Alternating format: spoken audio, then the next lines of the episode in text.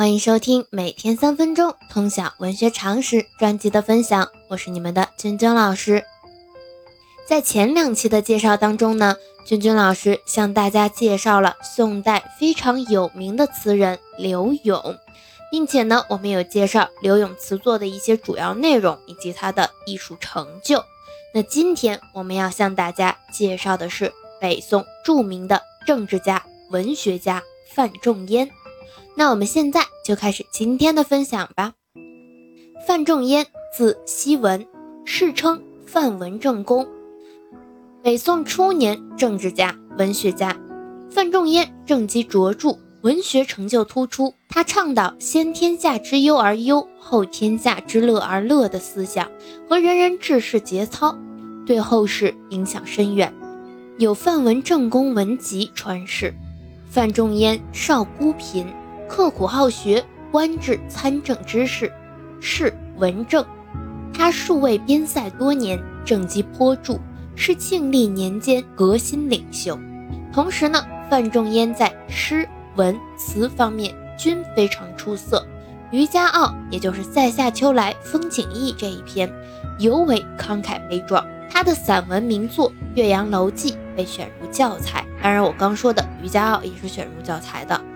那之前呢，大家可能对范仲淹的了解仅限于说，哎，读过他的一些词，读过他的一些散文。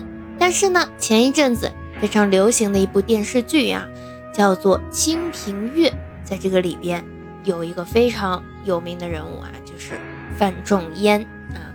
那其实如果说看了这部电视剧的同学呢，是不是现在对范仲淹的印象就更加的立体一些了？虽然啊，我们说这个电视剧它是来源于生活，但是有一些改编啊。但是呢，其实我们看到这样的一些剧情的时候，它就让我们在历史当中接触的一些人变得更加鲜活了。所以我们可以适当的去涉猎一些这样的电影呀、电视剧呀，或者说是书籍啊，哪怕说是小说啊。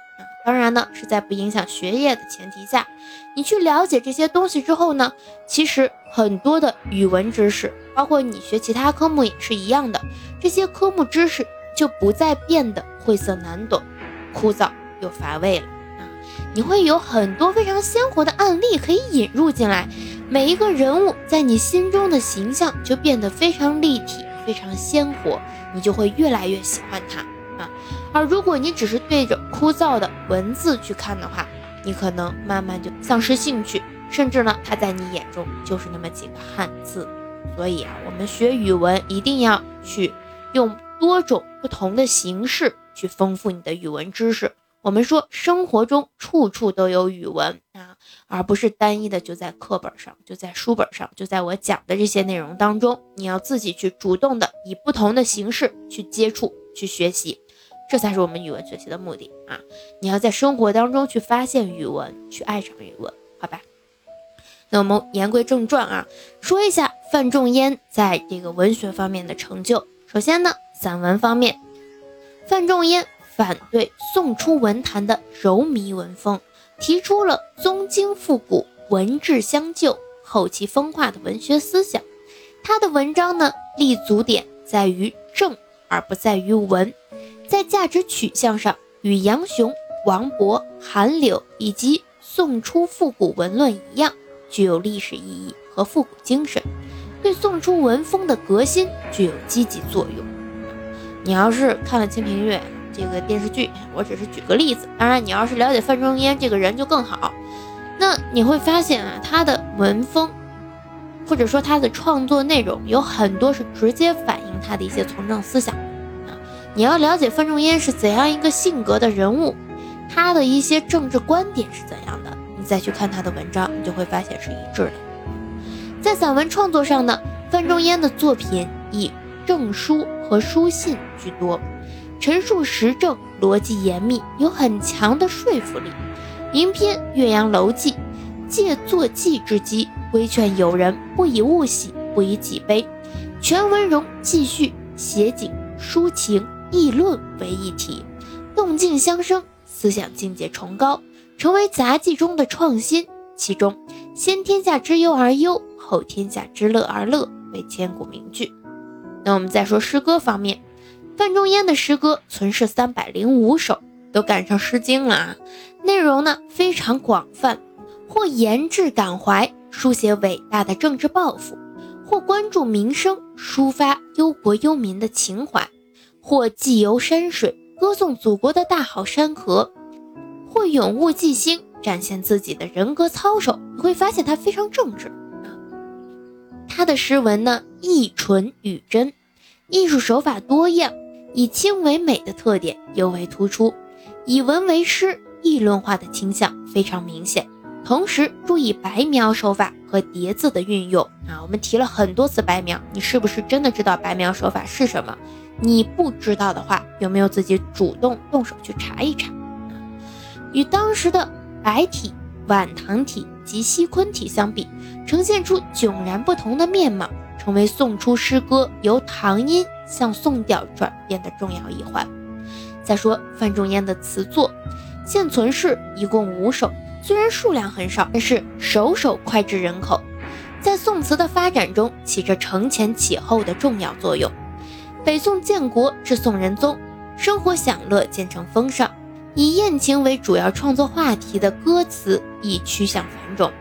范仲淹于仁宗年间登上词坛，其词作内容和风格丰富多样，有直接写宴情者，也有跳出宴情之外者，正是过渡时期遗留下来的深刻痕迹。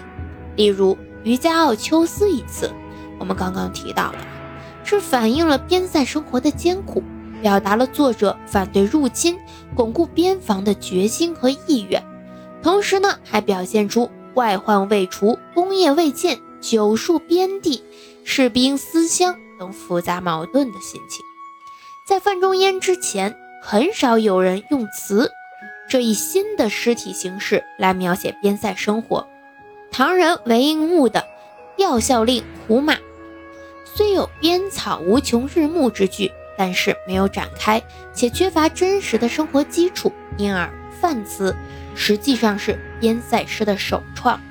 不仅如此，这首词的内容和风格还直接影响到宋代豪放词和爱国词的创作，为词世界开辟了崭新的审美境界，也开启了宋词贴近社会生活和现实人生的创作方向。啊，我们再拿这个《清平乐》这部剧来举例子，其实，在这个过程中啊，我们会发现范仲淹对当时的文人的影响非常的大啊。你去看这个作品，你会能感受到的。这其实和我们今天说的内容是相呼应的。他对很多文人的创作风格是有影响的啊。